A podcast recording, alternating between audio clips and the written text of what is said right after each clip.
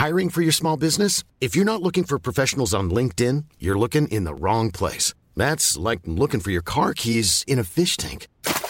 LinkedIn helps you hire professionals you can't find anywhere else, even those who aren't actively searching for a new job but might be open to the perfect role. In a given month, over 70% of LinkedIn users don't even visit other leading job sites. So start looking in the right place. With LinkedIn, you can hire professionals like a professional. Post your free job on linkedin.com slash people today. Everyone knows therapy is great for solving problems, but getting therapy has its own problems too, like finding the right therapist, fitting into their schedule, and of course, the cost. Well, BetterHelp can solve those problems. It's totally online and built around your schedule. It's surprisingly affordable too. Connect with a credentialed therapist by phone, video, or online chat, all from the comfort of your home. Visit betterhelp.com to learn more and save 10% on your first month. That's BetterHelp, H E L P. Burrow's furniture is built for the way you live. From ensuring easy assembly and disassembly to honoring highly requested new colors for their award-winning seating, they always have their customers in mind. Their modular seating is made out of durable materials to last and grow with you. And with Burrow, you always get fast, free shipping. Get up to 60% off during Burrow's Memorial Day sale at burrow.com slash ACAST. That's burrow.com slash ACAST. burrow.com slash ACAST.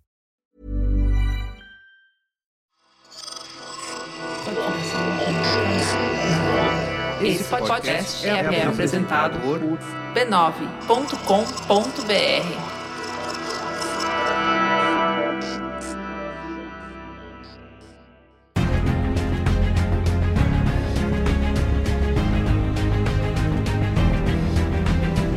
Olá, eu sou o Carlos Merigo, esse é o Cinemático número 421, Bia Fioroto. Tudo bem? Como vai?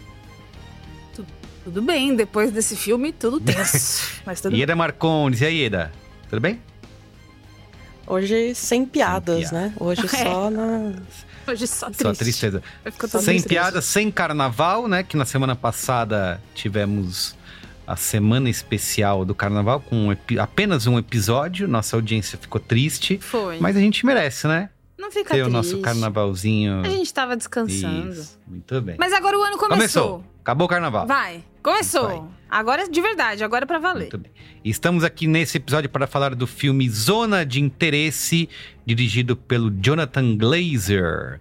É, o filme foi lançado, chegou agora no Brasil, na sua estreia no dia 15 de fevereiro, mas já está Uhum. lá na- em outras terras, por exemplo, nos Estados Unidos estreou em 15 de dezembro. Então, dois meses só. Isso. Mas a distribuidora não fez isso à toa, né? Porque o Zona de Interesse é um filme aí indicado a diversos Oscars. É Oscar, é, o plural é Oscars. Oscars. Oscars. Acho que em português Oscars. fica Oscars, né? Oscars. Incluindo aí melhor filme, melhor filme internacional, melhor direção, melhor roteiro adaptado e melhor som. Então, né, aproveitando aí o hype Ele do merece, Oscar. hein? Pelo Já menos um vai aqui. levar. Vai Pelo levar. menos o internacional Deve vai levar. levar. Não vai levar o de filme, mas o filme internacional leva. Muito bem. Então é isso. Mas antes. Vamos. Mas antes. Mas antes. Ó, siga arroba Cinemático Pod nas nossas redes sociais, lá no Instagram, arroba Cinemático Pod. Temos também.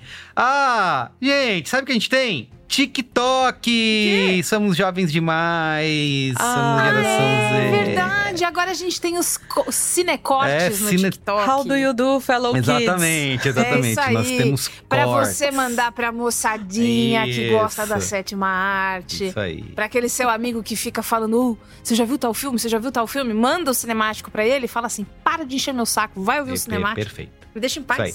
Então é É isso. Siga a gente nas redes sociais, arroba Cinemático Pod, para você ver, além de saber as novidades, né? Os últimos episódios, você vê agora os cortes do Cinemático. Muito bem. E também não esqueça de dar cinco estrelinhas pra gente se você ouve no Spotify, né? Deixar comentários aí na caixinha de comentários. Se você tá vendo a gente no YouTube, dá o like, né? É, siga o canal, youtube.com/b9, tá bom? Todos esses recadinhos de youtubers. Faça isso. Quem tá vendo o vídeo viu eu e Ieda fazendo uma dança interpretativa de todas as coisas que você pediu. Muito bem. Ó, é, alguns comentários rápidos, né? Do, dos últimos episódios. Paulo Belém Vamos. falou no A Noite que Mudou o Pop. Queria ter participado desse episódio para testemunhar o que Ah. foi ter vivido aquela época. Quem sabe um dia vocês abram chance para participações de ouvintes. Olha aí, nossos ouvintes. Ficou. Vamos fazer um ideia. sorteio, escreva cartas. Exatamente. Mande na caixa Concurso postal do- cultural. do... a gente vai sortear. Mande na caixa postal do B9. É, É isso, vamos, vamos. Mas, mas pensarei. Muito bem, vamos Uma brincadeira pensar. dessa aí. É. Jade Cristine, como assim o episódio 420 não foi sobre a biopic do Bob Marley? A gente queria muito. A gente Isso. pensou nisso. Perdemos pesado esse, esse- essa Uma piada, A né? oportunidade. gente queria é. muito, mas deixamos passar, tá bom? É, no episódio da Sociedade da Neve, que alguma. ao- se você não assistiu Yellow Jackets, é, pode pular esse momento, Hum. porque talvez seja um spoiler. Mas o, o MARP do 2016. Avança, avança 10 É, segundos aí, avança. rapidinho. O MARP 2016 falou: a comparação de Yellow Jackets com o filme não é justa. No caso da- das garotas, faz sentido o canibalismo ser um tabu entre elas. Elas mataram pessoas e depois comeram em rituais satânicos. Tá? Uh. A gente, mas a comparação não é pra falar que é a mesma coisa, é só pra falar que muito provavelmente os autores pensaram Ah, nisso e foi uma inspiração. não é? Pra falar, ah, é a, idêntico. A Débora abriu aqui, ó. A Débora do Pico abriu uma, um dilema que eu não tinha pensado nisso. Não é canibalismo, gente. Canibalismo é matar pra comer. Nesse caso, as pessoas já estavam mortas. Hum, Então, então é tipo comer a carcaça, uma coisa meio urubu. Nossa, que clima gostoso, Vamos parar, galera. Hoje tá. alguns Eu vou procurar essa definição de canibalismo no dicionário, porque eu não sei não, tá, tá me parecendo esquisito É, isso aí. Não sei, foi o que ela falou aqui. É, enfim, é, alguns ouvintes ficaram chateados que a gente ficou. Tava, a gente estava muito descontraído para algo tão doloroso. Teve É, isso, né? exatamente. Teve isso. Falou Pessoal, esse tipo de coisa. vamos, vamos com calma. É, mas. né? Em Esse luto é- desde É, 1972. vamos manter. Pois é, e, e a gente tá falando do filme, a gente não tá fazendo a análise do acidente, Ih, né? perfeito. Pois é, perfeito. tá. Isso aí, Bia. A gente não tá fazendo a resenha. Não, esse acidente não foi cinco Exato, estrelas, né? isso. Nós estamos falando disso. É, E bastante tempo durante o contexto a gente falou sobre a gravidade, o trauma muito profundo. Então, assim, eu Inclusive entendo que a gente até queria ver mais isso, do Isso, filme, isso. né? Pois é, mas- pois é. Então eu entendo o descontentamento, mas pense com carinho nas nuances das coisas, acho que vai ajudar a navegar não só por esse podcast, como por outros mas por momentos. outras coisas que você consome. E por último, ó, lá no episódio de Pobres Criaturas, a Helena Salvador falou o seguinte: ia falar da Bia, porque ela domina muito o discurso, mas a visão dela sobre o sexo no filme foi impecável. Aliás, virou corte, hein? essa, obrigada. esse, essa Virou, corte. virou corte, virou corte. Então, É isso siga aí. arroba Fico corte. feliz que a gente possa falar sobre mulheres e sexo de uma maneira que não seja essas meninas mostrando essas, Essas canelinhas de fora, onde é que já se viu? Isso. Cubra suas vergonhas. Muito bem. Então tá Cobra bom. esse pulso. Vamos lá pro episódio de hoje. Pauta. Vamos. Pauta. Im Osten steht unser Morgen. Herzlichen Dank für eure nationalsozialistische Gastfreundschaft.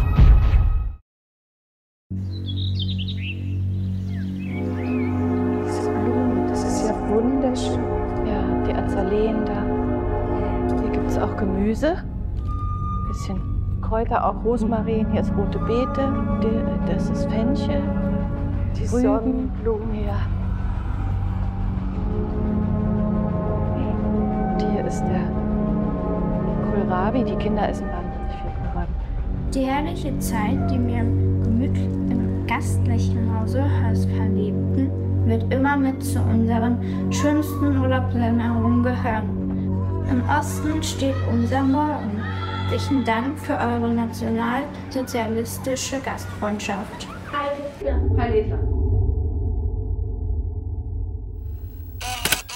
Bia Fioroto. Você quer Oba, O que, que você quer começar aí? Nosso amigo Jonathan, que é esse diretor bissexto aí. o Jô, né? O Joe. É. O Jonah. O Jô. O Jonathan Glazer, é um nome muito americano de você ter, né? Embora ele seja inglês, eu achei Jonathan, Jonathan Glazer. Glazer. Uma coisa muito, muito americana, mas enfim.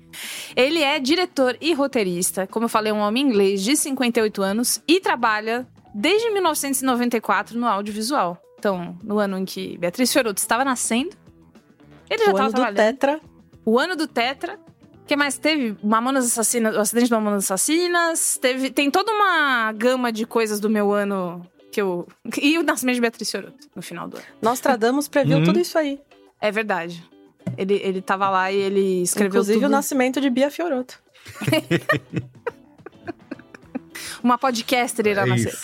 Enfim, é, ele começou como diretor de videoclipe. Olha de só. música, que é ambiente de droga. Fez coisas tipo clipe do Radiohead e ele fez o cli um dos clipes do Radiohead que ele fez foi Karma Police, que é um puta clipe maravilhoso. Tem clipe do Massive Attack, do Jamiroquai, Blur, Nick Cave and the Bad Seeds. E o primeiro longa dele, ele também fez um monte de comercial. É mesmo? Tipo, Eu não, sabia foi no que ele cinema era no começo. publicitário. Aí você chamar ele de Não, não, é complicado. eu acho- Aí você vai ter que se ver com Gente, ele. eu já falei Você aqui em episódios anteriores Eu- Hum. que diretores de publicidade de comerciais já fizeram grandes filmes. A, a, a produção de comerciais revela bastante. Cara da bastante Eda. gente. É verdade, ué. Você pode, talvez, às vezes você não pode gostar do filme, mas revela. É, pode pegar, historicamente. Editor, diretores de Bom. clipes e de comerciais. Vamos fazer um. De clipe, eu concordo com- que já tem. Inclusive, a gente já falou várias vezes Isso. aqui. De comercial. Comercial também. Vamos fazer um especial. Vamos. Publicidade no cinema. Que vai ser super legal. Enfim. É, e aí, em 2000, no ano 2000, ele lançou o primeiro longa dele, que é uma história de gangster. Que chama-se Sexy Sexy Beast. Beast. O- Alguém já viu? O- eu- Sexy eu nunca vi. O famoso dele é aquele com a Scarlett Johansson, né? Uma, uma ficção científica sobre, a, pele, Que eu vi e, assim, pra mim foi uma, uma viagem de ácido. Num... Você viu? Ieda? Ele é viajandão, Isso, né? ele... É a coisa Eu do. vi. Fala aí. É. Eu gostei, mas ele tem essa coisa que no final é um negócio meio Isso, doido, né? exato. Eu... Porque. Nossa, agora pareceu que eu tenho 60 anos, né? Nossa, o final é um Meio negócio meio doido. doido. Um negócio mas, que, enfim. que ninguém entende, É. só ele na Mas cabeça. deixa eu dele. falar... Mas enfim, ele. Desculpa, desculpa. Ah, fala. Não, eu ia dizer, eu não tenho certeza, talvez eu tenha eu esteja falando bosta, mas eu acho que é um dos poucos filmes esse sobre a pele que eu nem dei notinha no Letterbox, porque assim, eu fiz a Glória Você não sabia o que É, pensar. a Glória Pires, Ué. né? Não sei opinar, não sei opinar. Eu Não não, sou sou capaz capaz de opinar. opinar. Ué. É, sem exatamente aqui, ó, não dei notinha. Fã ou hater? Não dei notinha, Ué. porque, Bom, sei lá, de resto. só um monte de interrogação. É, enfim, durante a pesquisa, a coisa que eu mais vi, especialmente nas entrevistas, quando as pessoas. Sabe quando o jornalista vai. Antes de começar uma entrevista, ele fala: Você, que é essa pessoa que é conhecida por. Hum. blá blá blá. Ó, até bati no microfone aqui. Vou fazer de novo. Quando eles falam, você é essa pessoa conhecida por. blá blá blá. Uhum. Então. Ele é, você é conhecido por ser essa pessoa audaciosa, diferente. Tem gente que chamou ele de eletrizante. Então, ele tem uma uma como é que é o nome? Eu ia falar corrupção, reputação. Corrupção. Ele tem uma, Vai ver, repu- né? uma reputação que bate com, com tudo isso que vocês estão falando. E que agora, depois de tantos anos, depois de quase 30 anos desde que ele começou, levou ele pro Oscar. Hum. Então, deu certo, deu bom. Falando sobre o filme, repetindo o que o Merigo já falou. Indicada ao Oscar de melhor filme, melhor filme internacional, melhor direção, melhor roteiro adaptado e melhor som. som. O, Edição do som. O Ieda Marcondes, você que é, né, acompanha de perto essa indústria, tá sempre nos jantares da, de gala. A Andréa Sadi de Exatamente. Hollywood. Dá pra dizer que é uma surpresa essa quantidade de indicações aí, principalmente pra melhor direção. Eu não tinha, não esperava que o Jonathan Olha, Glazer ia pegar essa. A categoria de direção a gente esperava outra coisa, né? Porque a gente esperava que a Greta Isso, Gerwig ia verdade, estar lá verdade. e tal. Mas é, acho que todo mundo imaginava que pelo menos melhor filme internacional e melhor som ele levaria. O som, inclusive, depois acho que a Bia vai Isso. falar, não quero E melhor filme Uhum, também, né? Outra surpresa, né? Pegou duas, duas categorias. O que já aconteceu, né? Recentemente, no- nos últimos anos, tem acontecido isso, né? Mas eu acho meio idiota, porque é óbvio para os outros indicados no, no, no filme internacional que eles vão perder. Se eu tô concorrendo com um filme que foi indicado como melhor filme, eu não tenho chance. Então, indica só o melhor filme e indica outros no E melhor filme internacional, exato. Não sei. Dá chance pra outros, né? É. Enfim, muito bem. Tá bom. O problema de Hollywood não querer ler legenda, né? Agora tá começando a aprender a ler. Isso. Pois E aí dá é, rapaz. confusão. Foi o Bong Joon-ho que ensinou o beabá para os Eu- americanos. Mas eu lembro isso. Cara, eu penso nisso toda vez. Toda vez que eu, Uhum. que eu vejo essas coisas, eu lembro dele no Oscar Falando, falando, né? que uma vez que o público aprendesse a quebrar a barreira da legenda, I- Ia mudar. se encantaria. Ao ultrapassar uma barreira de dois centímetros, vocês vão ter o mundo todo à sua frente. Cara, foi- não, essa foi foda. Um do, olha, melhor Oscar de todos, Parasita. Enfim, vambora. Antes de mais nada, esse filme é adaptação do livro A Zona de Interesse. O filme não tem o artigo. Então é assim que você vai diferenciar na hora que você for dar esse Google. A Zona de Interesse é o livro. Zona de Interesse é o filme. É, esse livro é do autor Martin Amis, que inclusive faleceu ano passado, um pouquinho antes. Mas deve ter visto alguma coisa do filme já. Ô, né? ô, Bia, Antes não foi. vo- Você trouxe Oi. aqui na pauta, não sei se foi Pobres Criaturas ou algum outro, que o autor do livro também faleceu. Foi. Pobres Antes criaturas. do filme ficar Gente, pronto. se foi. você tem uma história adaptada aí que vai ser publicada esse ano, toma cuidado, né? Porque. Vai no Vai. médico, cuida da Porque saúde. eu achei muito. De- Pede pra ver o primeiro Eu corte. achei muito coincidência isso, dois grandes filmes aí, né, da temporada, com os É. autores que não Mas conseguiram. sabe, Ah, vou te dar uma diferença. No Brasil, a zona de interesse tem tradução em português brasileiro pela Companhia das Letras, que é muito fácil de só. achar. Pobres Não criaturas não. tem, não tem. Hum, olha só. Entendi, tá bom. Ô, galera.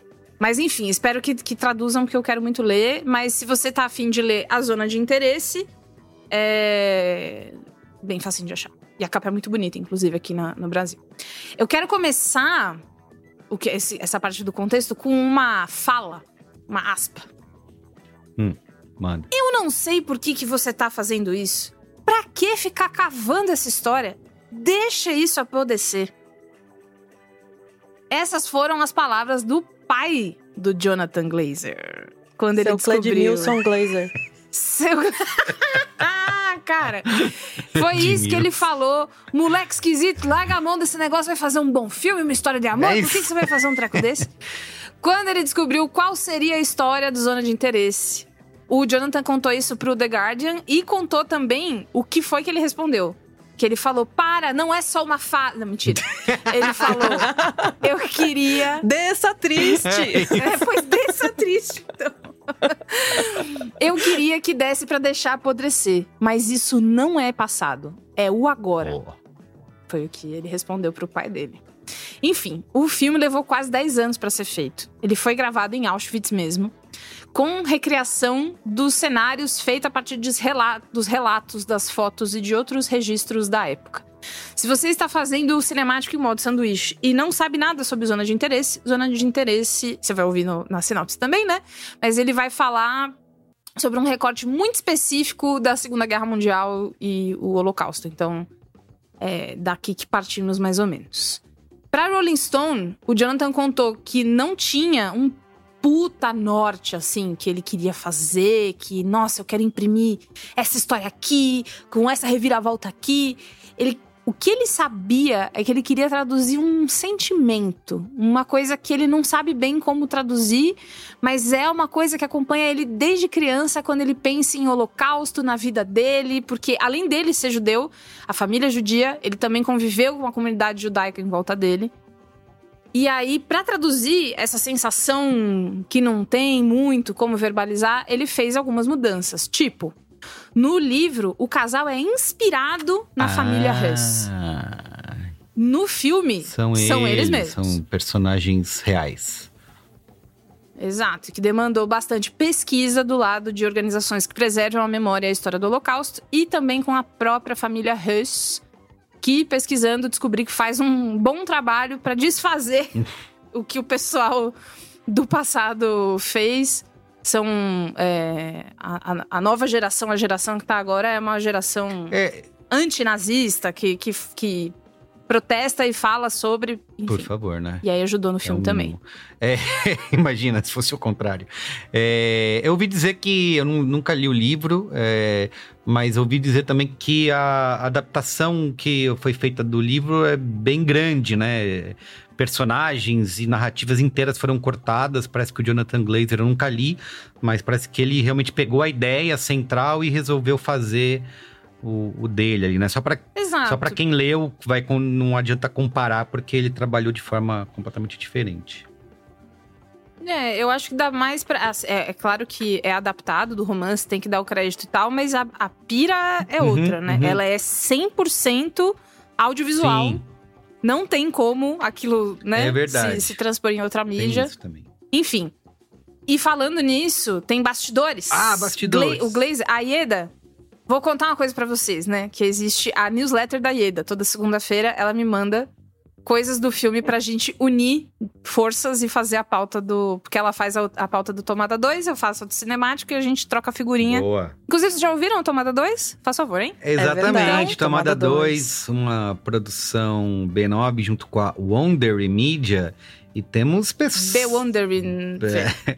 E Eda Marcondes está envolvida aí com drogas pesadas, hein? Mais uma Exato. vez, Andréia Sadi Exatamente, exatamente. Quantas vezes vamos ter que dizer? né? Apurando bem. aqui, gravando ali, em tempo real. Então, E o que que ela apurou? O que que ela, pessoal, chegando aqui agora com um selinho de urgente aqui em cima. O Glazer, Então, gente, Scorsese tá fazendo um filme novo, ele acabou de falar te aqui ligou comigo. pra contar, né? e ele queria saber o que que eu acho. Ah, lógico. Ah, ele não é fofo. né? O Glazer construiu a réplica da casa da família Hess e mandou espalhar câmeras tipo Big Brother. Aham. E foi isso. Não teve gente, cameraman É dentro, mesmo? segurando câmera, movendo a coisa com, com, com rodízio lá, com carrinho. Grua. Não, Não, teve, teve grua. iluminação artificial, não teve grua, não teve gimbal. É. Não teve nada disso. Caraca, sério? Eu não Teve- sabia disso, Falando não. nomes, né? É. Teve só iluminação prática também. Porque tudo pra prezar por uma naturalidade, pra não deixar Total.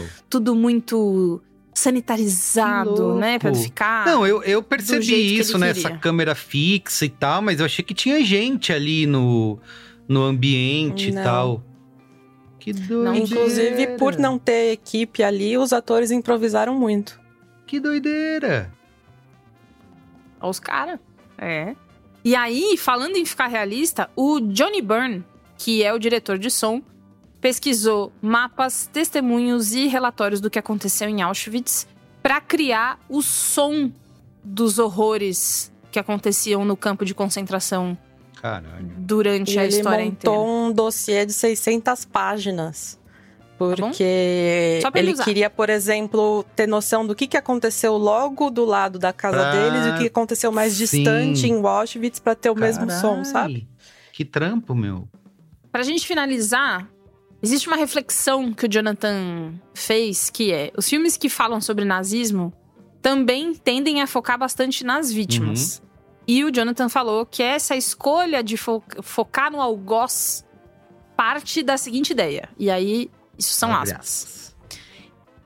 Eu senti que precisava abordar as nossas semelhanças com os autores dos crimes mais do que as nossas semelhanças com as vítimas.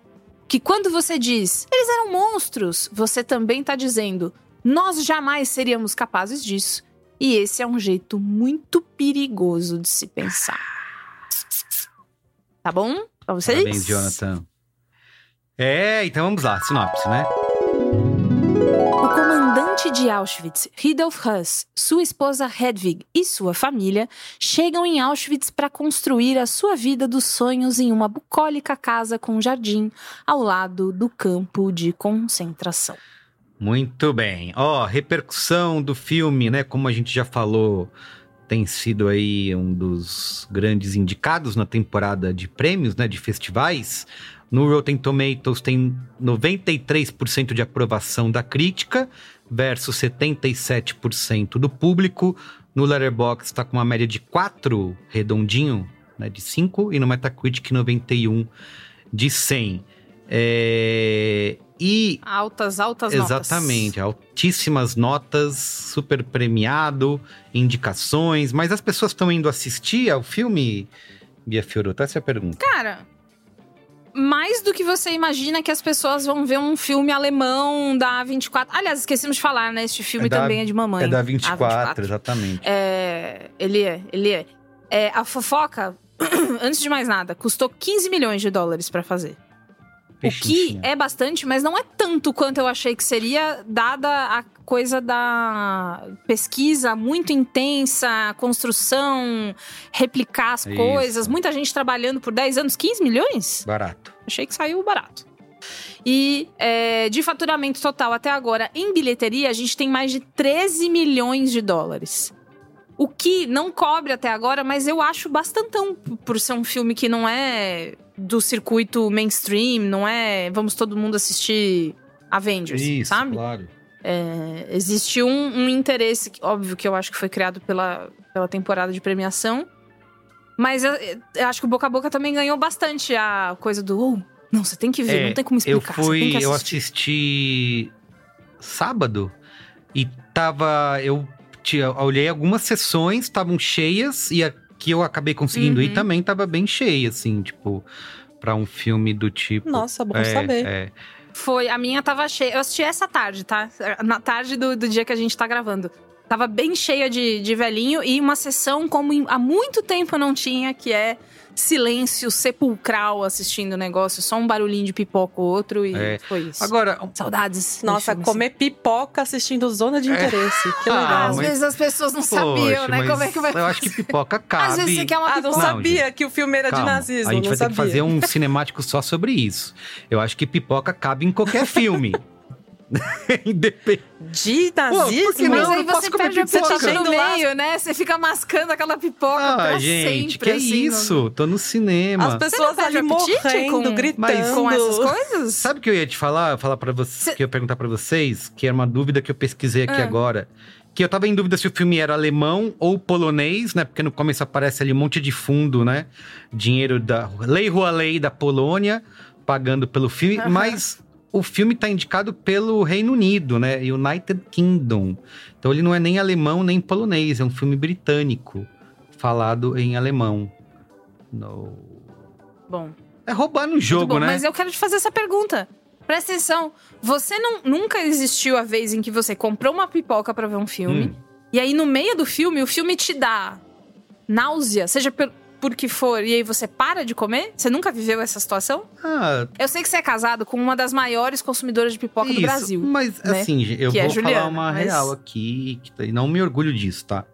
É, Eu como pipoca eu sim. como pipoca, estou comendo pipoca durante os comerciais, durante o trailer. Quando tá subindo o logo da Universal, Ah, já, já, meio que... É verdade, já acabou. razão. É. rola, Tem razão. rola direto. Tem aí. razão. Não dá muito É tempo bonito? de... Não, Tô orgulhoso? não tô, mas... Não tô. Acontece, Mas- assim, você não, ainda não tá razão. imerso na história pra realmente sentir. Desculpa, gente. É, Tem É razão, isso. mas agora eu vou abrir um outro parênteses que é: nos cinemas Itaú não passa mais trailer de Cara, nada. que bizarro, vocês falaram isso, né? Eu Não sabia. A gente falou disso no cinemático do da noite que mudou o pop, e aí o Merigo ficou, ué, mas eu vejo tal. Quando eu comecei a ver, eu achei que era coisa da greve. Que não tinha mais trailer, não tinha mais nada, então. Mas eles estão fazendo isso por quê? Pra passar mais direto. comercial? Não, sei- não passa Nem comercial, isso. não passa o Flix Channel. Ah, não? Não tá passando. Eita. Sabe? Não, não, passa só o aviso de. é, daqui a pouco o filme vai começar, desliga seu E começa, celular. então o filme nananã. começa na hora, não tem aquela enrolação começa o filme. começar 20 minutos depois. É, ele começa. Tipo, a minha sessão era três horas, o filme começou três e cinco. Caraca! Então. Olha, Então é por É. isso, eles estão. Eu queria saber, porque eu gosto de ver trailer É. também é, no cinema. Então. É bom saber. Senhor José Felipe É, Itaú, porque- dono e eu sempre vou nessa, Itaú, o horário é favor. 3 e meia. Ah, se eu chegar até 3 e 45 eu sei que, Isso. que eu vou pegar. No Itaú não pode fazer Senão já isso, não. filme Você vai perder o começo do filme. Entendi, bom saber. Vai pegar o filme começado. Enfim, escuta, além de tudo isso, a gente tem coisas pra falar que é a. Puta, como é que é o nome? É Sandra Hiller? Sandra Hiller! Hiller. É, Sandra, Sandra Hiller. Hiller. Sandra Hiller, a nossa amiga do Anatomia de uma Queda, está lá de novo, né? Ela tá, ela repetiu figurinha no, no Oscar desse ano, que é uma coisa muito chique de acontecer. E ela tá com o cachorro de novo. Se antes ela estava com o cachorro movie star Messi, agora ela tá com o próprio cachorro dela, que ela não, inclusive não falou o nome nas entrevistas e O cachorro tal. é dela. Mas é o cachorro É da dela. família é dela. Cara. O que explica Pode ver várias que ele paradas. segue ela o é tempo mesmo, inteiro. é é. mesmo. Chora quando ela fecha Ah, a porta, faz tadinho. manha, faz uma coisa. Isso não é spoiler, faz uma coisa que todo cachorro faz, que é você pede pro cachorro vir aqui que ele tá com alguma coisa na boca, ele vem, na hora que você faz a menção pra pegar, ele pum, se pirulita, sai correndo. Coisas que só um cachorro e Que seu legal. dono, né? Então, Sandra Hiller trabalhando, Tem. botando os cachorros dela pra trabalhar. Até Até- o Botando cachorro. eles pra pagar esse Isso aluguel aí. aí. É. Muito bem, muito bem. Sua ração é premium, vai pagar. Vai trabalhar. Perfeito. trabalhar. Muito bem. Então tá bom, vamos lá Vamos lá? começar primeiro Enfrentar? sem spoilers. Iera Marcondes. Essa premissa, assim, de banalização do mal, ela é interessante porque a gente passou por isso recentemente, né? Esse processo de brutalização, em que pessoas comuns, os nossos parentes, os nossos vizinhos, o dono da padaria da esquina, começaram a se identificar com um homem que, entre inúmeros exemplos de mau caratismo, tirou sarro de gente morrendo durante a pandemia, né? E eu lembro de pensar assim, nossa, mas o fulano, não vou falar o nome, óbvio. O fulano é tão carinhoso com a gente, ele me abraça e tal, Isso. atencioso comigo. Como é que pode pensar Nossa, desse jeito? Como é que total, pode achar isso normal? Verdade, verdade. Uhum. E agora a gente sabe, né? Então, é, a gente sabe que são pessoas buscando vantagem própria e que, de alguma forma, parece que conseguiram desativar uma região do cérebro relacionada à empatia. E, e é isso que a gente vê em zona de interesse.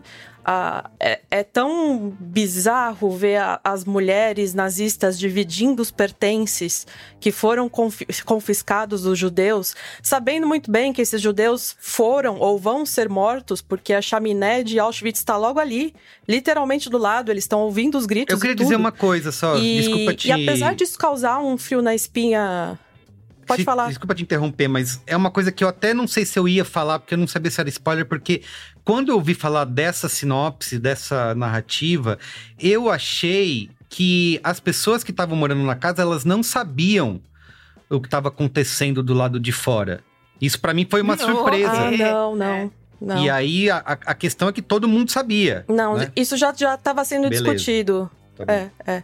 Isso já estava em, em sinopse, já estava em discussões sei, o sobre comandante filme. sabe, né? Muita gente porque ele tá cita- lá, mas a É porque é família uma não. história, né? É um, é um lance que, a- que as pessoas sabem que aconteceu, né?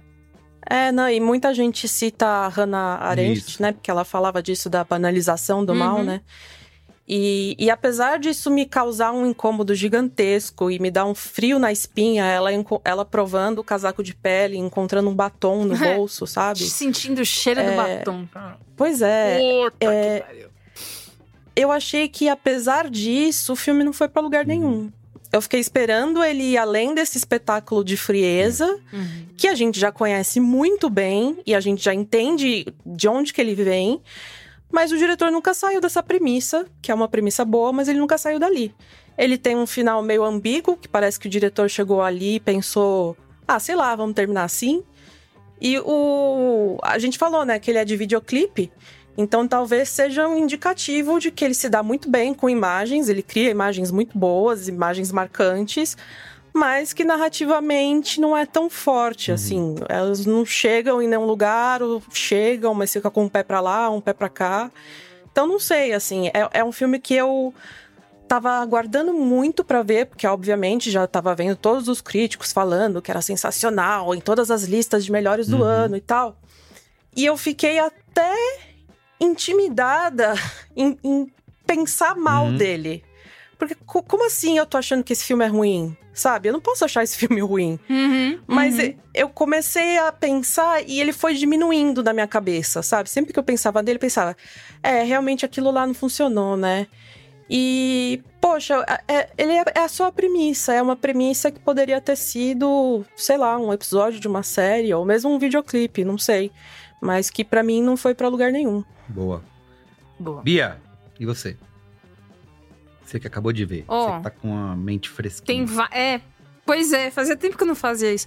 É, eu fiquei bem nauseada, assim. Eu, eu saí falando que. Quando o Caio me perguntou, né, e aí, o que, que você achou? Eu falei, não é filme de entender, é filme de sentir. Uhum. Porque assim como a Ieda, eu não vi nada indo muito pra lugar nenhum. Porque assim, é uma coisa muito a janelinha da história dessa família nesse pedaço bastante específico.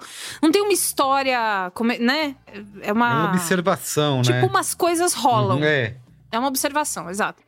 E aí, é, quando eu- eu descobri que não era uma história, então ali mais pro meio que você começa, ah, tá, entendi, né? Eu acho que acho que eu já entendi porque a gente não vai chegar em lugar nenhum assim. É, eu comecei a sentir coisas que eu sentia quando assistia aqueles comerciais da MTV, meio Maluca. às vezes esquisitos. Uma Sei. tela Montagem. de uma cor, Isso. uma parada de outra, uma experimentação aqui, ali, que vão unindo tudo pra te deixar. Né? Você fica meio pesado, assim. Então, é, para mim, eu já falo desde já. Pra mim, quem tinha que ganhar o Oscar de melhor edição de som era ele. Uhum. Eu sei que Oppenheimer vai ganhar. E eu sei que Oppenheimer vai ganhar. Porque mere... eu acho que é uma das poucas coisas que eu de coração acho que merece. O resto, vocês já sabem que eu sou do time Oppenheimer na cadeia. Mas. é, O som, eu acho que foi muito importante pra me levar na hora que eu não tinha história. Então, o som. Tem algumas experimentações visuais que me lembraram. te- Tem uma parte. Não vou guardar pro spoiler, vou falar no spoiler. Enfim, é, me lembraram outros filmes. Até tem um filme brasileiro que tem uma coisa meio parecida de sensação, que eu fiquei pensando, nossa, que engraçado. Parece um pouquinho. Não muito, é só um pouquinho. É, Mas eu acho que ele não fugiu do tom que a história merece. Tipo, essa insistência dele, que pode ser até um pouco repetitiva, pelo menos não deixou a gente com o lado bom do nazismo, né? Uma coisa assim. Eu fiquei com medo dele mostrar, tipo, não, mas olha essa família. E, é, Pessoal aqui curtindo Exatamente. muito, meu. Tem, tem, tinham famílias do outro é lado um bom também. pai, sabe? né? Um bom pai.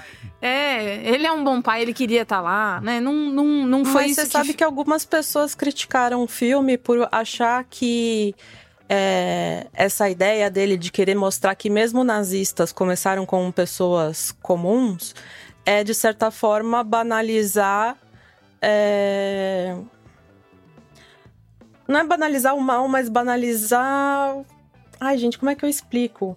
Enfim, você não, não precisa, de forma alguma, criar qualquer tipo de, de empatia que seja Hum, com essas pessoas. uhum. Não empatia no sentido de, ai, nossa, o que, que vai acontecer agora? Ai, coitada, será que ela vai. Não é isso, mas, empatia no sentido Hum. do tipo, vo- não é pra você se reconhecer nessas pessoas. Algumas pessoas criticaram o filme por isso, sabe? Tá. Inclusive, Mas falando que, que a figura sentido. histórica do, do, do comandante lá, que ele não era simplesmente um patife, como o, o filme mostra, que ele era uma pessoa ruim Uhum. mesmo. Obviamente que eu não, não, não sei é, a história, eu não sou formada em história nem nada, mas parece que ele era um cara que era intencionalmente Ruim. mal. Uma coisa meio Hum. Mengele, assim. Tipo, uma pessoa muito horrorosa, tá? Então É, não, é não, uma faz pessoa que que, pelas circunstâncias acabou ali, sabe? Então algumas pessoas criticaram o filme por causa disso. Mas e, e com o argumento. E aí vem uma segunda coisa que é, que é: eu concordo com a Ieda que qualquer brasileiro que viu a sua família se transformar num poço de pesadelo vai olhar aquilo e lembrar. Eu fiquei o tempo todo É. pensando no, no Bolsonaro. O tempo todo, o tempo todo. Eu fiquei o tempo todo vendo aquela reunião, lembrando da reunião que gravaram. Vendo. Aliás, vamos combinar cena de reunião muito chato. Mas tá bom. É muito chato cena de reunião com umas paradas que. Enfim, já que não tem história, por que, que você pôs a reunião? Mas tá bom. O... Pensando no Bolsonaro nisso, pensando em como a família se, se transformou, pensando também nos meus parentes, que eu não vou citar nomes, né? Que. Nossa, Aquele você, tio você que é tão legal, bem na infância, Por que, amoroso, que agora né? você é nazista, É, né? é. Pois é, eu, e eu tenho a impressão de que países que sofreram com a última intentona direitista dos últimos 10 anos? 15? É, se reconheçam nessa, nessa história do ele parece bonzinho, mas tem algo de muito complicado ali. Eu acho que isso se, que se dá muito no jeito que a, que a Hedwig trata as pessoas que trabalham na casa. Nossa, é. Que assim, cara, a- o contraste do jeito que ela trata o neném, a flor, a camélia, com a joaninha em cima. Ai, meu Deus! Sai, filha da puta, não sei o quê, lembra da sorte que você tem, eu vou mandar os gatos do seu marido. É, é, é, é uma coisa no Brasil tão comum também, É Tão, verdade, tão, tão é verdade, é verdade. que é muito. é, é, é, eu, eu acho que talvez seja um filme que dependa muito do contexto prévio da pessoa. Tipo, de- dependa muito de um conhecimento prévio, de uma reflexão prévia, seja um filme fase 2, né? Ele não vai te explicar tudo e não vai te explicar tanto que talvez realmente soe como essas críticas que a Ieda contou de que tá tentando empatizar e que pintou ele de uma maneira mais é, patife. Eu amo patife, palavra perfeita. É, pode- É, patife do que ele realmente seja. Agora, minha única coisa é, ele é um filme curto. Uhum. E beleza, eu não aguentaria mais que isso. Mas, já que a gente tá experimentando tanto com essa sensação específica, que ele. Eu, eu acho que ele conseguiu evocar em mim essa sensação, né, não verbal e tal. Eu acho que a gente podia ter ido. E aí eu tô só elucubrando aqui, tá? Mais curto. Mais curto. Vamos fazer um filme de 50 minutos sobre essa sensação? Que aí eu acho que ia ser mais condensado, mais porrada.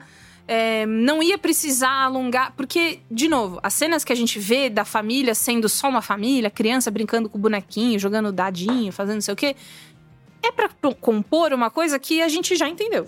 É. Assim, Uhum. entendemos. Já entendi, É. Laerte. Nos primeiros. Já deu isso, Laerte. Já, Laerte, eu já entendi, né? É, é. É, então, se, se fosse um pouquinho menor, se a proposta fosse um média, mas eu sei que tem o mercado e que tem o- as premiações e que aí vem a, a produtora e aí vem o cara que tá, o produtor executivo que botou mais dinheiro, que vai falar que não vou pôr em filme, que não vai pro Oscar. Eu sei. Eu sei de tudo isso.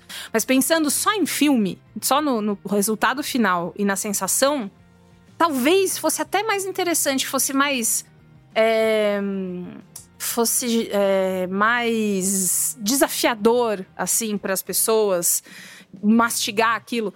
Porque, assim, é uma, é uma parada muito de videoclipe, dá pra sentir muito essa, essa, essa coisa dentro dele. Dava pra ser diferente pra ser mais legal, mas eu não achei ruim. Eu repete achei que às mesmo. vezes ficava um pouco repetitivo, É. mas eu fiquei, achei legal, Hum. bem legal. Boa.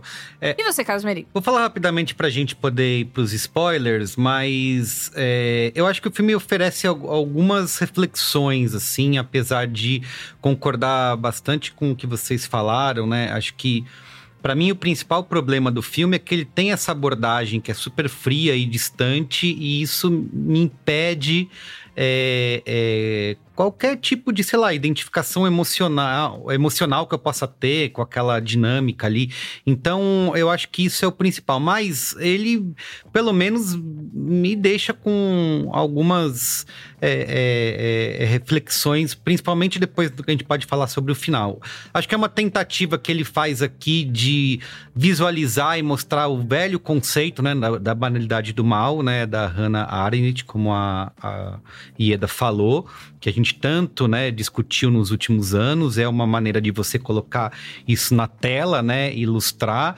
É, é, e principalmente quando você usa né, esse cenário doméstico, né? Então você tem uma coisa horrorosa acontecendo no entorno, enquanto você tem ali é, é, uma casa funcionando com as coisas que você é, vi- vi- vive no cotidiano, né? Uma família tentando viver normalmente e que é por isso que eu fico naquela de que eu não sabia, né, de que aquela família sabia, né? Achei que ah, o comandante sabe porque ele tá lá, ele é o comandante, mas a família no entorno não sabe. Acho que o cara tá indo, né? Ah, tá lutando a guerra pelo país, né?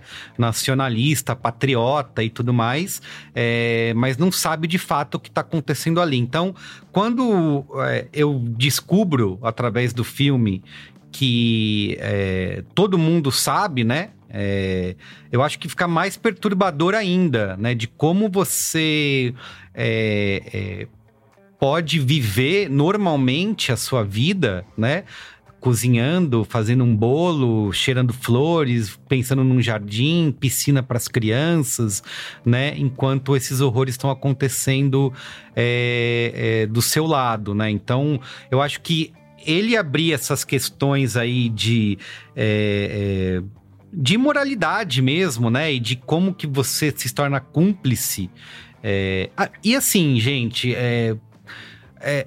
eu sou bastante fascinado por essa discussão de ah, você, como nessa frase do Jonathan Glazer aí que a Bia falou no começo, de que eu até li isso numa biografia sobre o Hitler, que o, o o, prólogo do livro é o, o, autor falando isso, que a principal coisa que ele tem para dizer nesse livro é para desmistificar essa, essa pensamento que as maioria, a maioria das pessoas tem de que Hitler era um monstro, né? De que ele era maluco, de que ele era uhum. louco. Não, ele não era louco, ele não era maluco, né? Ele fez tudo isso é, de caso pensado, né? Porque quando você fala que a pessoa é maluca, você meio que diminui a, a, a culpa e a intenção dela em cima do que ela fez. Então, eu acho que essa discussão que a gente tem de normalizar coisas que são impensáveis e a capacidade que a gente tem de normalizar, é, ela vai até muito além desse cenário do Holocausto, da Segunda Guerra Mundial, porque a gente vive e faz isso todos os dias, né? A gente para continuar uhum. vivendo, né, as nossas vidas, né, é, a gente precisa normalizar coisas que são impensáveis. A gente está fazendo isso nesse momento para poder seguir as nossas vidas, senão a uhum, gente uhum. enlouquece. Tem até misturando uma coisa, um cinemático com outro. É... Eu nem sei se a gente gravou cinemático sobre, mas a gente gravou Braincast sobre, que era aquele documentário da da, da Daniela Pérez, né? Da HBO. É, uhum. Ah, sim. Tem sim, uma sim. frase que a Glória Pérez fala no filme, no documentário, que, cara, eu não, eu não esqueci. Que eu fiquei, cara, é isso, né? Que ela falou: a minha filha morreu, foi assassinada de maneira brutal. E no dia seguinte, as pessoas estavam vivendo normalmente, o mundo estava acontecendo, né? As pessoas estavam indo para o trabalho, os aviões estavam voando, os carros estavam nas ruas, uhum. as pessoas estavam rindo, os programas na televisão eram os mesmos, e a vida continuou e a minha vida é, é tinha mudado completamente, né? Eu tava vivendo uma coisa. Ela fala assim, como que pode? Todo mundo tá vivendo normalmente. Se acabou de acontecer uma coisa brutal aqui com a minha, com a minha vida, com a minha família.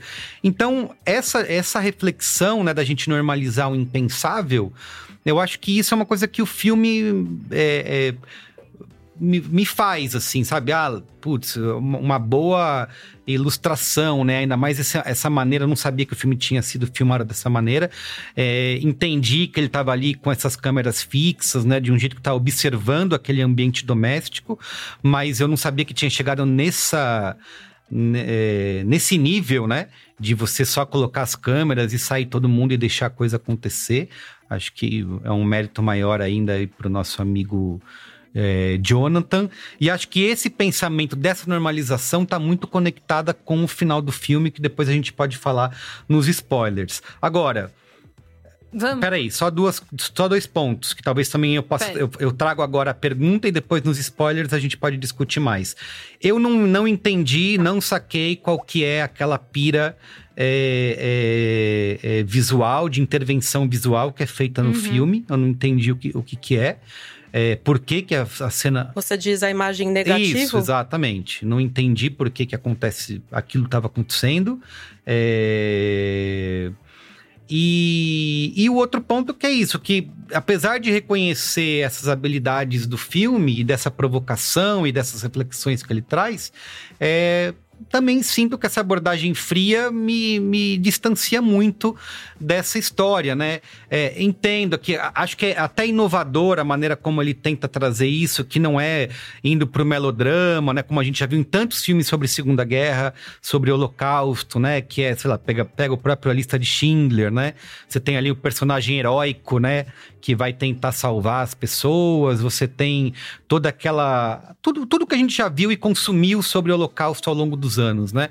Aqui você tem uma perspectiva diferente. Acho que tem um, um, um ponto a favor aí, mas é, é, ao mesmo tempo. Hum, talvez não me comova da maneira como, quando eu vejo conce o conceito do filme, falo: caraca, que, que, ideia foda, hein? Quero muito ver isso. Se eu fosse investidor de cinema, eu falar: Todd, Jonathan, pega meu dinheiro aí, faz esse filme que eu quero ver.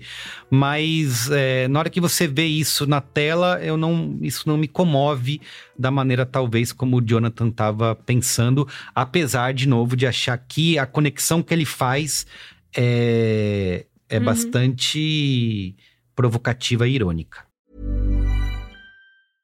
I'm Sandra, and I'm just the professional your small business was looking for. But you didn't hire me because you didn't use LinkedIn jobs. LinkedIn has professionals you can't find anywhere else, including those who aren't actively looking for a new job but might be open to the perfect role, like me. In a given month, over 70% of LinkedIn users don't visit other leading job sites. So if you're not looking on LinkedIn, you'll miss out on great candidates like Sandra. Start hiring professionals like a professional. Post your free job on linkedin.com/people today. Everyone knows therapy is great for solving problems, but getting therapy has its own problems too, like finding the right therapist, fitting into their schedule, and of course, the cost. Well, BetterHelp can solve those problems. It's totally online and built around your schedule. It's surprisingly affordable too. Connect with a credentialed therapist by phone, video, or online chat, all from the comfort of your home. Visit betterhelp.com to learn more and save 10% on your first month. That's BetterHelp, H E L P. Então vamos pro spoiler para falar disso. Spoilers! Spoilers! Please, Avada Kedavra. I am your father. Well, a, a, boy's best friend is his mother. What's in the fucking box? I see dead people. Damn you all to hell! Rosebud. Silent Breed is people! O lance do, da. Quer começar pelo negativo? Isso, da pira negativa. Qual é que é? Eu fiquei pensando ah, ali num, num. Eu interpreto ah. que é o contrário do bucolismo da casa. A casa, ela é brilhante e colorida e é o negativo, hum. né? É o contrário do que tá acontecendo com aquela pessoa que vai e com aquela metáfora do João e Maria, Sei. Hansel e uhum. Gretel, né? Uhum. é, eu, não, eu, eu não conectei todos os pontos, tá? Porque teve um momento ali que eu larguei mão e, e como eu falei, eu só senti. Uhum. Não, não fiquei tentando interpretar muita coisa, não. Mas eu fiquei interpretar assim, de maneira muito cabeçuda. Mas eu senti que tem essa coisa, né? Que é o, o, o completo oposto do que tá acontecendo ali. É uma pessoa, é uma, uma criança que não dá para dizer direito que idade que tem, uhum. Se é mais adolescente, enfim é, tentando traçar esse caminho de volta para casa com aquela maçã fruta, tentando ali, né? deixar alguma pista para alguém. É, então, o, o, que estava fazendo ficou confuso, mas enfim, eu acho que tem, tem essa coisa aí. E o vermelhão. Ah, tem o vermelhão, tem o né, vermelhão. O, vermelhão. É, eu fiquei meio. Sabe aquela. Como é que é o nome daquele filme? É. Kleber Mendonça ah, é o som do cena som, Cacho. Som, som, ao, redor. redor. Ia pela som do silêncio. Achei a cena do vermelhão, me lembrou o som ao redor. É, é, acho que por causa da cor, né? e também pelo, pelo quão inusitado é. Mas as sensações que me dá, elas são inegáveis. Ainda que eu não consiga é, te dizer assim, não, John, tava pensando nisso, nisso, naquilo, naquilo eu acho que, no meu caso, ajudou a construir essa náusea uhum. que eu senti assistindo, sabe? Sim. O lance das imagens em negativo, uhum. para mim foi, foi difícil também de entender, porque esses momentos sempre acontecem quando a menina tem um, um ataque de sonambulismo. Ah, então, é. a princípio, eu pensei, é o sonho da uhum. menina. Uhum. Porra, você tem razão, eu não tinha conectado isso. Mas então, mas não é. Uai. Porque eu Poxa, pensei, é um sonho aqui. da menina? Isso é um flashback, ela fez isso. E, e depois não, depois eu entendi que era uma da, das empregadas dela que saía é, escondida e colocava essas frutas lá para os, os prisioneiros de Auschwitz ah, comerem. Então ela escondia nas ferramentas onde eles iam trabalhar, nas trincheiras e tal, e deixava lá para eles é, acharem pegar. Por isso até que ela colocava meio escondido. E E eu só fui entender isso depois pensando, porque eu pensei, ah, não é, por isso, não é possível que ele fez isso, porque para mostrar uma pessoa ali que estava de fato ajudando, então ela era o contrário das pessoas que ali que não estavam ajudando, Uhum. ele inverteu a imagem. Mas eu tipo, hum, Tão. sabe? É. Ah, eu vou mostrar o oposto, então eu vou inverter a É. imagem. Ninguém nunca pensou Tão nisso, né? Ninguém ideinha, nunca né? fez Ai, isso mas ele não tá antes. falando que é novo. Não, também. tudo bem, É mas ideinha. é muito ideinha, Eu assim. gostei, eu não achei ruim, não. É. Ai, quero fazer uma graça É, aqui, muito quero botar aí. É muito ideinha. Não tem porquê, né? Parece que não. É. É. Precisa, faz... Você sabe que- fazer graça. Vocês estão me lembrando? Quando eu tava na faculdade, foi, acho que foi 2014, 2015 que o Godard lançou um filme novo. Por aí. E aí, a, de, é, a Deusa Linguagem, eu acho que chamava. E aí a minha, a minha professora é, de locução foi assistir, aí ela falava assim. Porra, os negócios de gente que acabou de aprender a mexer no Premiere. Aí, É. nossa, agora fica verde, fica azul, nossa. Ah, pelo amor de Isso, Deus. é. Vocês estão falando a mesma coisa. Quem usar todos os Os efeitos. negócios que Não, e acabou assim, de começar a fazer cinema. Eu entendo que tem toda uma poesia, toda uma inventividade, todo um experimentalismo. Mas no final das contas, você para pra pensar e do tipo. Ah, ele inverteu a imagem pra mostrar o oposto. É isso? É verdade. É isso, não- é- sabe? é- E é o vermelhão? banal, Eu fico meio- é banal. E o vermelhão? O vermelhão, eu não sei te dizer. Eu acho que ele, muito provavelmente, ele tava filmando os atores continuamente, porque os atores mesmo estavam improvisando e tal, e pra criar divisões dentro do filme, porque não tem uma cena com começo, meio e fim, né? Elas, as coisas estão acontecendo. Uhum. Eu acho que ele colocou essas inserções ali. E o vermelho é porque tem a ver com a violência que a gente tá escutando e tal. É, a gente É. pensa imediatamente em sangue, em morte e coisas do tipo. Uma coisa Mas- que é inegável é o som. Som é Sim, sim. muito louco. Inclusive, se louco. você tá pensando, ah, eu vou ver quando chegar no, no, no streaming depois.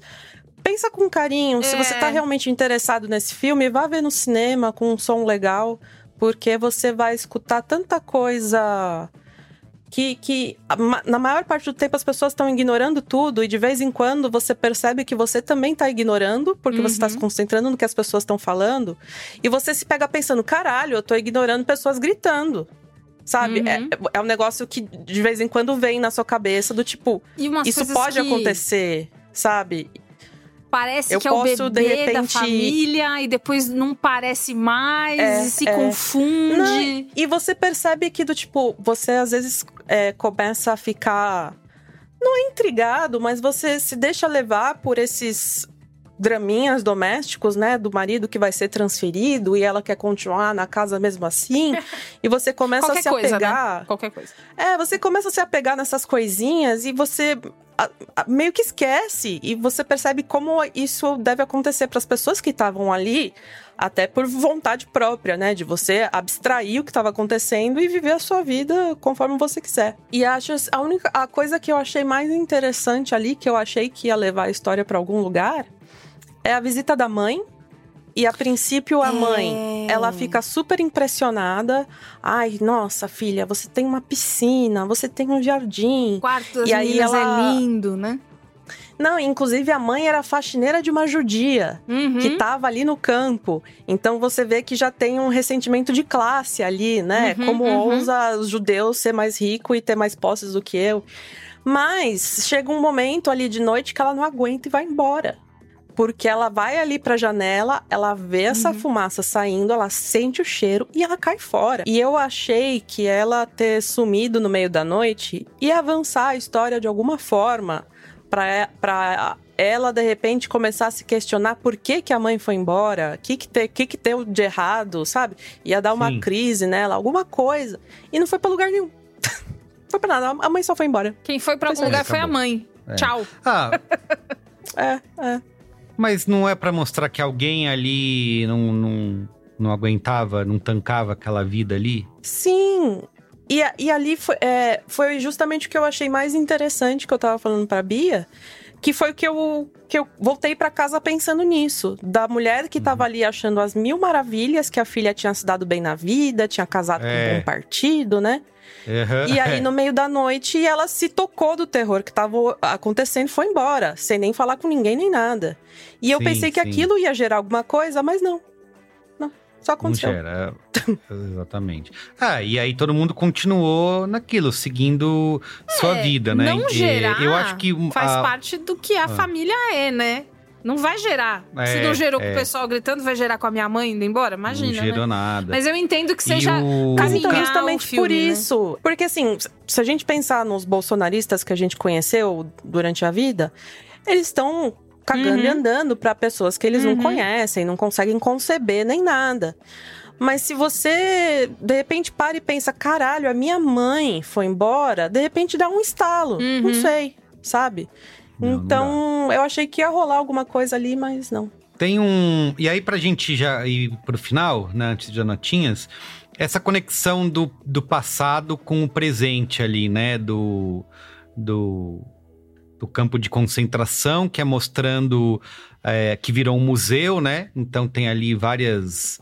É, peças expostas, né? Os sapatos, roupas das pessoas, e é numa cena de faxina, né? Uhum. é, que as elas estão fascinando e, e- então eu acho essa ironia é, é, bem eu gosto assim sabe essa essa é a graça que ele a- apes- é, tirando as outras é, gracinhas visuais que eu acho que não adicionam nada ao filme essa conexão do que ele faz do passado com o presente eu acho eu acho bastante boa, assim, porque é mostrando como a gente continua, né, normalizando esse impensável e é, é, é, como que é higienizando, né, Uhum, todo um, um- um passado, toda uma história e continuamos ali. As pessoas estão indo trabalhar, o lugar virou, é, aconteceram horrores tão grandes ali. E as pessoas continuam vivendo a vida. Só que nesse desse ponto, eu não sei como que a gente, como sociedade, humanidade, faria diferente, né?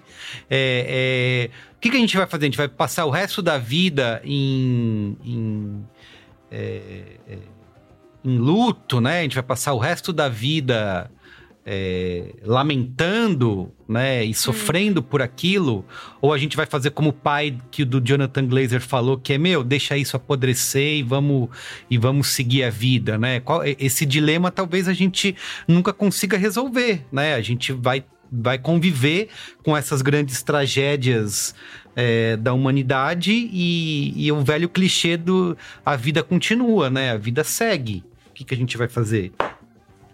Essa É, resposta? realmente não tem resposta, porque ah, Pois eu é. acho até pra gente conseguir não enlouquecer, o nosso É. cérebro tem uma hora que ele desliga também. Então, do tipo.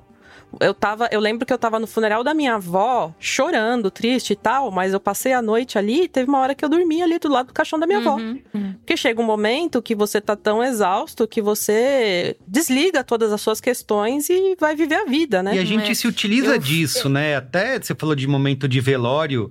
É, é normal você estar num velório conversando com as pessoas e, você vê né? as pessoas, elas às vezes estão rindo, né? Elas Fazer piada. fazendo piada, É. né? Porque é isso, né? É, a gente tenta usar isso como defesa, né? Eu acho que é diferente só a situação do. Ela tem semelhanças, mas aí eu acho que talvez o filme queira falar do. é, o horror, né? O horror, tipo, dia a dia, né? Eu, honestamente. É, mas me as sinto pessoas que estão tão trabalhando lá no museu anestesiada. hoje. Então, então, eu me sinto tão anestesiada com o mundo hoje. Já, já conversou um montão com o Merigo sobre isso no bar antes de gravar o Braincast. Ah, mano, vou fazer as coisas e aí vamos ver no que, que vai dar. Eu não sei, eu tentei. é, Eu nunca vou esquecer o. Peraí. Parece que eu tô tipo, ah, então tudo bem o nazismo, não é isso? É. Ah, então beleza. Não, é lógico que não. E talvez ele- o que ele queira dizer é tipo, é claro que a gente sempre vai passar por cima porque a gente tem que acordar e gravar o podcast, e fazer o almoço e tal. É, Mas talvez a gente esteja frouxo demais com os ícones que reproduzem isso, porque, de novo, né? Tamo aí, vivendo toda Ah, vez, vai, o tempo isso todo. sim. Então a gente não, não é esquecer, né? Não esquecer de como é que se, como é que você sente o cheiro de um, de um totalitarista, né? Como se comporta, o que come, o que faz, onde vive, quais são as ideias que ele tem, que são características que você fica, hum, já vi isso antes. Um, um... Porque quanto mais anestesiado a gente tá, menos a gente fica, hum, e mais a gente fica, ai, pelo amor de Deus, alguém vai ter que cuidar disso que É não um sou pouco, eu. Um pouco de incômodo que me dá com essa comparação do passado com o presente é que às vezes parece que ele tá comparando as pessoas que estão hoje lá dentro do, do lugar Não, que não- virou um museu, Não é essa pira, não limpando faz com isso com você quem- mesmo. E com o Jonathan. Não é? Não cai Não- nessa, não- nesse, nessa espiral. É, não parece. Eu sei, mas às vezes dá. Por que, que você tá fazendo. Você tá comparando que.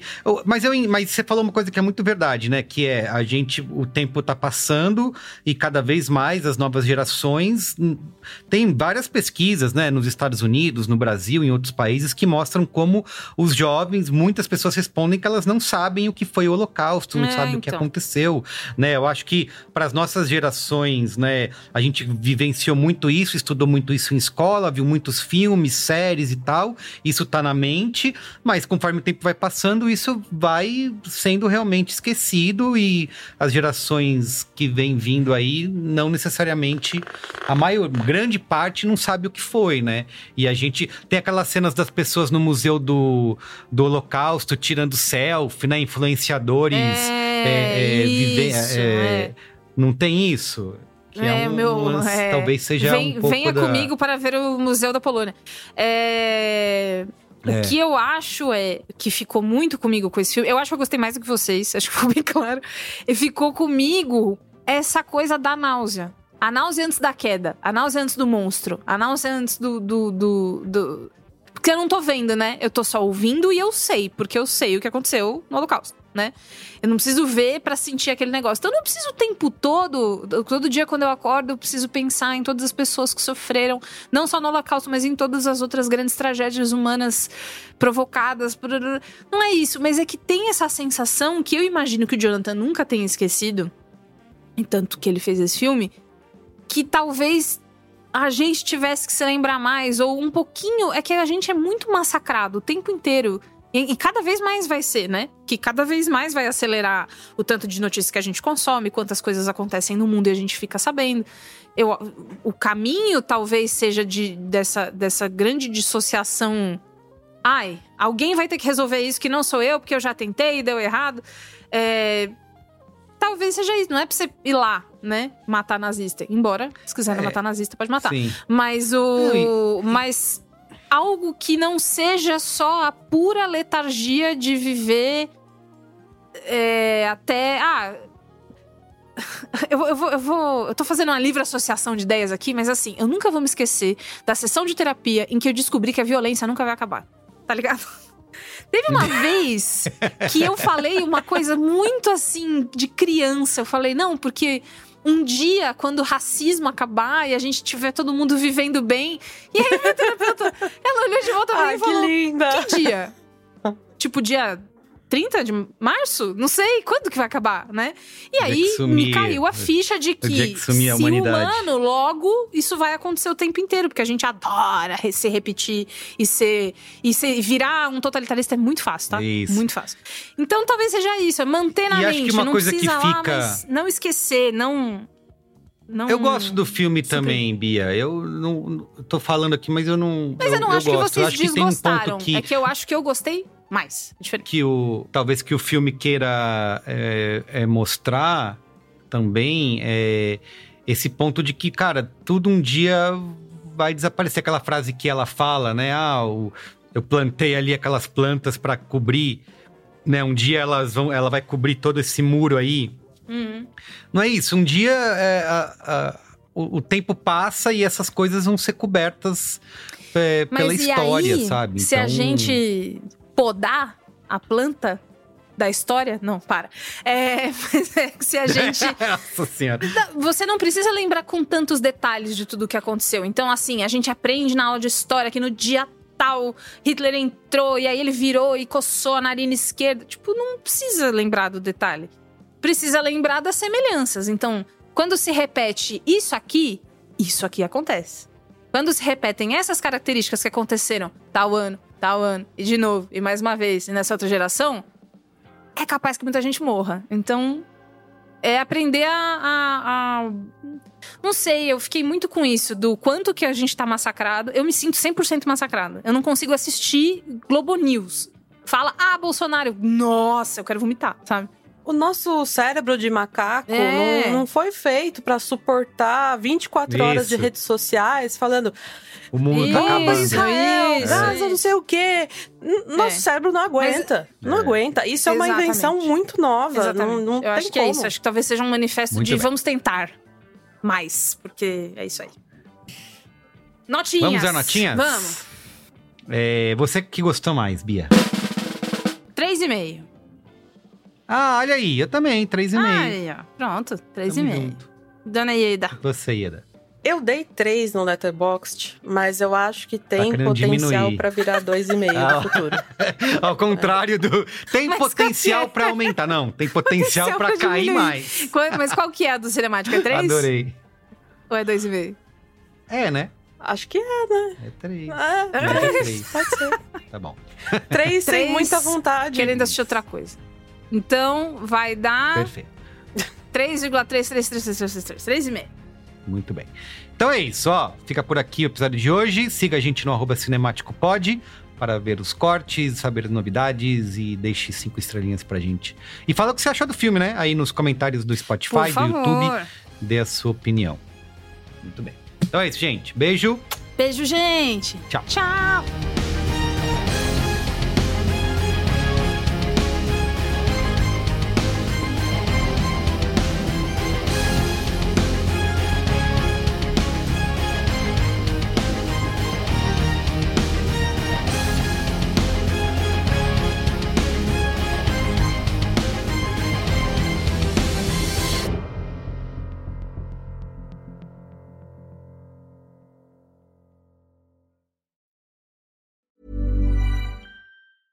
Even when we're on a budget, we still deserve nice things. Quince is a place to scoop up stunning high-end goods for 50 to 80% less than similar brands. They have buttery soft cashmere sweaters starting at $50, luxurious Italian leather bags, and so much more. Plus, Quince only works with factories that use safe, ethical, and responsible manufacturing. Get the high-end goods you'll love without the high price tag with Quince. Go to quince.com slash style for free shipping and 365-day returns.